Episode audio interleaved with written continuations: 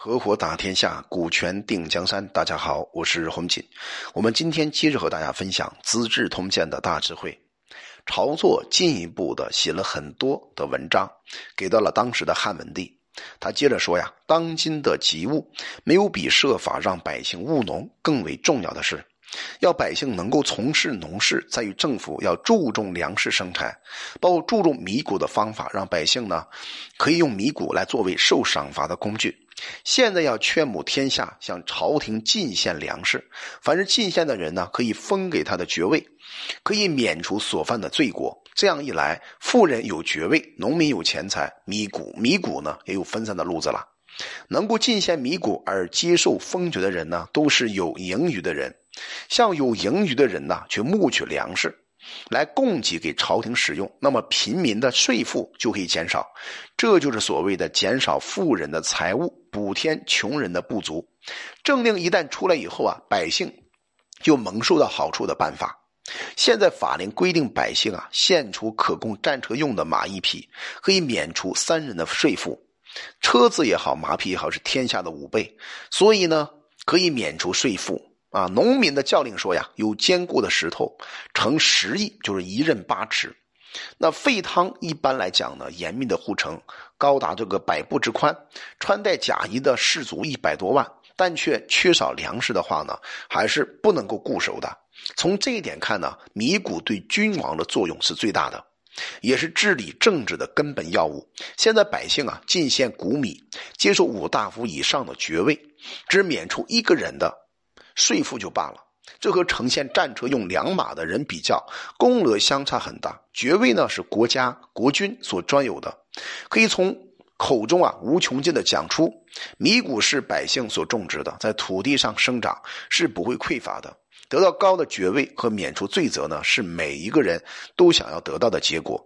让进献谷米给边境使用的天下百姓可以接受到封爵和免除罪责，那么不到三年，边境的米谷啊一定很多了。当时汉文帝接没接受当时晁错的建议呢？我觉得晁错的建议还是比较落地的，相对和最早的贾谊之策。如果大家是听过《通鉴》听下来的，我们知道贾谊当时的政策呢，无非是告诉汉文帝想方设法去削藩，让每一个。啊，藩镇割据的局面变成更小的，所谓的阿米巴小的组织模式，以这种方法呢，减少对政府的冲击力。但现在晁错呢，是要求汉文帝要求啊，或建议汉文帝做啊重视农业生产，同时呢，想方设法去贬义当时商人做商的这种做法。所以汉文帝接受了晁错的建议，上让这个百姓呢可以进献谷米到边境，所拜受的爵位的等级呢，按照进献谷米的多少而决定。后来晁错啊，感觉还不过瘾，又进一步告诉汉文帝说：“陛下幸而能够让天下百姓啊进献米谷到边境，来接受封爵，这是很大的恩泽。但臣私下里啊，还是担心边境的米谷啊不够用，所以还需要大大的疏散天下的米谷。边境的粮食啊足够支持五年，可以让百姓呢进献米谷到郡县里面。”郡县的粮食啊，足够支持一年以上，可以常常赦免百姓，不要收百姓的田赋。这样做的话呢，德泽可以加到百姓身上，而百姓就更加勤勉于农事，过着非常富有而且安居乐业的生活。皇上果然再次接受了晁错的建议，下了一个诏令。这个诏令是说啊，引导百姓的方法是从事农桑的根本。朕呢，要亲自率领天下的百姓共同务农。到现在已经有十年了，可是田野并没有开辟多少。年岁一旦收成不好呢，百姓免不了挨饿，说明从事农事生产的人还是比较少的，而且官吏也没有尽到应该尽的责任。我诏书下了好几次，每年都劝勉百姓种植农桑，但功效却不好，说明官吏接受我的诏令之后呢，免除或劝勉百姓务农并不卖力。那用今天的话来讲，就是执行力不够，上有上的政策，下有下的对策呗，对吧？而且呢，他我们的百姓生活非常艰苦，官吏呢不加以反省和检讨，那又如何劝勉百姓呢？就赐给农民今年的田赋只交一半吧。你看看，种种我们可以看出来，汉文帝他是一个比较慈悲的、比较怜悯的皇帝。到了公元前一百六十七年呢，春天二月份的时候啊，皇上又下一个诏令，他说：“亲要亲自率领天下百姓务农耕作，来供给祭祀时候祭品之用；皇后呢亲自种桑，来供给祭祀时的祭服之用。现在就建立起耕种种植桑的礼制吧。其实我们看到，不管是汉文帝，包括他的皇后，他们亲自带着老百姓啊去做农业生产，做这个务桑这样的工作。其实，你到后来再读很多皇帝的传记，对吧？啊，包括《通鉴》里面讲的很多皇帝，他们都没有像汉文帝一样，真正的扎扎实实的为百姓做一些实事。所以汉文帝为什么能成为很多后来皇帝特别尊崇的皇帝，包括乾隆皇帝，还有康熙皇帝都特别欣赏，也特别想仿效这个汉文帝。至少他的节俭啊，他的能够以身作则，非常值得我们去尊重。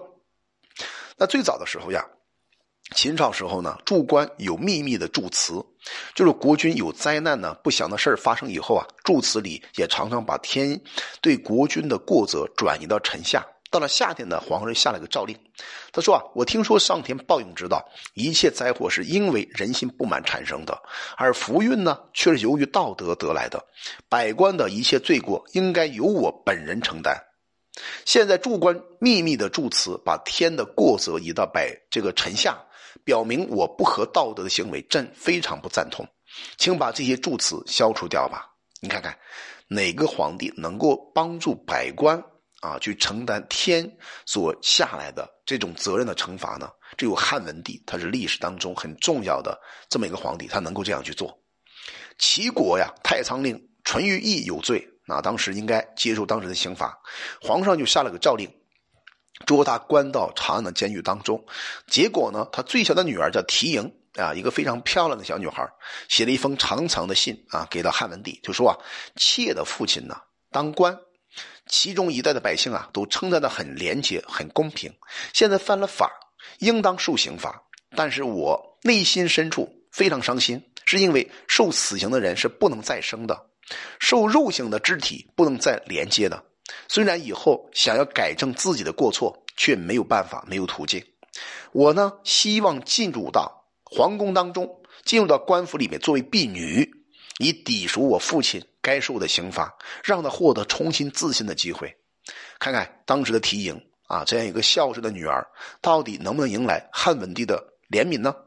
结果呢，居然果然呢，这个汉文帝啊，非常同情，也非常怜悯他的孝心，在五月份的时候下了一个诏令，就说《诗经》上说呢，至乐简易的君子，百姓敬爱他，好像自己的父母。现在百姓呢，一有过错，教化还没有施行。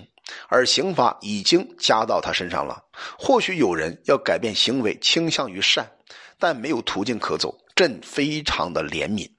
刑罚严厉啊，砍断一个人的肢体，刻刺肌肤，终身不能恢复。这种刑罚是多么令人悲痛而不道德呀！这怎么会能够让为人父母的国君心符合我的心意呢？只有废除肉刑，另设法令。另外呢，命令犯人如果不是逃亡，就以犯罪的轻重去定定他西医的年数，期满免罪而为庶人，就把这些编在新法令上吧。那我们通过这些法令可以看出来，当时汉文帝能够跟老百姓保持一个正常的互动和沟通，代表他内心深处心心念念都在老百姓身上。当时丞相张苍还有御史大夫冯敬啊，就奏请皇上。定下律令，就说啊，所有当受剃发之刑的犯人，男的改为每天晨起修治城郭，女的去舂米；应当受刺面之刑的犯人呢，改为剃发前进，男的罚的是每天晨起啊修治城郭，女的去舂米；应当受割鼻之罪的犯人呢，改为鞭打三百；应当受斩断右脚的犯人，改为鞭打五百；应该斩断右脚和杀人。这个自主的犯人呢，以及官吏枉法受贿、受公家财物的呢，而私自盗取的犯人呢，这些人已经被判刑，但又犯了其他鞭笞罪的话，都要被这个放到市场当中啊，判以死罪。犯人的罪行已经被判决，而且每天晨起修治成锅、舂米，到达一定年数以后就可以免罪了。当时汉文帝下了一个令，就说可以。你看，把所有。重重的刑罚改为比较轻的刑罚，并且呢，通过教化的方法让很多老百姓受益。其实这是一个非常，尤其在封建时代，那个时代里边，皇帝能做出最重要的有益于老百姓的决定。这时候呢，皇帝有一个新的决定，就是以沉静寡言自我修持，而且将相们呢都是旧有的功臣，少文采而且多朴质，就是因为道家的这种做法嘛。治理江山没有很多华丽的语文，所以朝廷呢以王秦的暴政为戒啊，不喜欢秦朝的政治，所以啊有所讨论和建议呢，都注重宽和和恩厚。已说过，人过错为耻，那教化流行天下，告发人阴私的风俗啊，已经改过不再有了。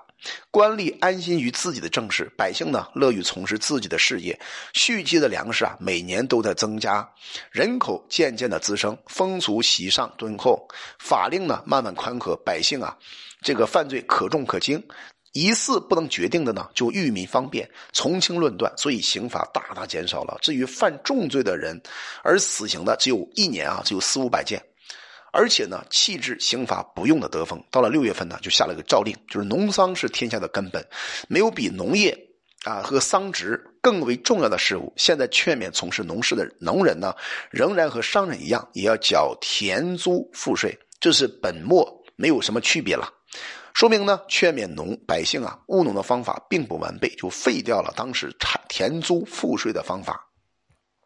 从中我们可以看出来，当时的汉文帝做了很多对老百姓有利的事情、有益的事情，就是这样一个伟大的皇帝。但是他的命并不长啊。我们将会在下集音频当中进一步帮助大家拆解汉文帝还实行哪些政令给到了老百姓。